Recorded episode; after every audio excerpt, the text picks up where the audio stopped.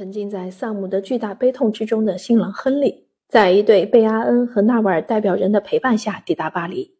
一行人全着黑色丧服。婚礼于一五七二年八月十八日周一在巴黎圣母院的广场前举行。接着，新婚夫妇进入教堂，但只有马哥参与礼拜仪式。为了彰显两个教派的和解，凯瑟琳把这场婚礼筹划的异常奢华。整个婚礼持续了几天几夜，晚会后还有众多舞会。天主教对这场联姻很不满意，尤其是在宫廷和巴黎市内。突然间，大批的胡格诺派聚集在卢浮宫附近，让天主教徒很不安。吉斯家族想要科利尼为九年前派人暗杀弗朗索瓦公爵偿还血债，他们渴望复仇，他们负责处决这名海军上将。八月二十二日周五早上。当科利尼离开议会的时候，杀手佩戴一支火枪，在窗边伺机守候。杀手莫勒维尔笨拙地暴露了行迹，行刺未遂，仅仅刺伤了科利尼的右手及左手肘。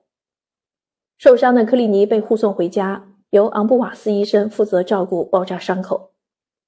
非常伪善的查理九世和凯瑟琳前去看望海军上将，并宣称他们必定会严查这起暗杀事件。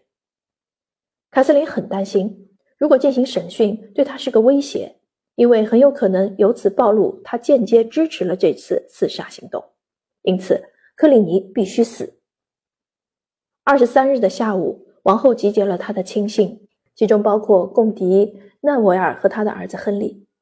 这次密会决定的暗杀目标将不仅仅是克里尼海军上将，而是所有为婚礼而聚集到巴黎的改革派主要首领。只有亨利·德·纳瓦尔和亨利·德·孔代两个新教王子可以逃过死劫，但他们将被囚禁在卢浮宫内。现在只剩下通知国王这个计划，并说服他斩首新教阵营，已经势在必为且不可不做。在这个夜间密会结束的时候，查理九世怒吼：“这就是你们想要的？那么杀了他们，杀了他们全部！”接下来发生的事情众所周知，第一个受害者是海军上将克里尼，随后屠杀在巴黎及其他天主教城市蔓延开来。对胡格诺派的大屠杀始于八月二十四日周日凌晨，即圣巴托罗缪大屠杀日。杀戮持续了整整三天，预计死难者人数有三四千，有些预计为一万人，因为大屠杀在其他城市延续了整个秋天。凯瑟琳未曾料想，这次对少数人的暗杀演变成如此大规模的屠杀。诚然，他对海军上将科利尼的暗杀负有责任，然而未想到一发不可收拾。其实，如果科利尼死于准确瞄准的火枪之下，这一连串的惨剧就绝不会发生了。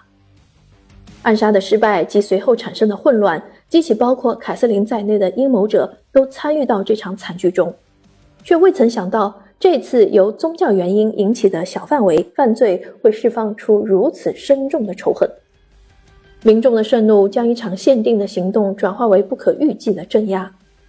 他们匆忙草率地做出了这个决定，然而没有任何一个王后的占星术士能够预见到其后果的严重性。凯瑟琳毫无疑问地做出了回应，或者说坐视不管。她更多考虑的是政治因素，而不是信仰因素。他梦想的和平沾染了满满的鲜血。从那以后，王室陷入恐怖的混乱之中。对亨利和马哥来说，这是怎样的一场婚礼？血色婚礼。九月二十六日，亨利放弃了新教信仰，马哥对此表示很满意。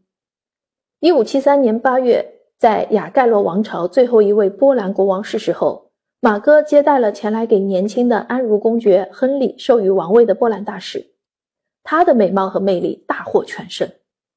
忙于为亨利获取王位的凯瑟琳替自己的儿子提出了王位申请，但亨利对于要离开法国非常伤心，他尽可能的推迟了离开法国的时间，丝毫没有即将启程的热情。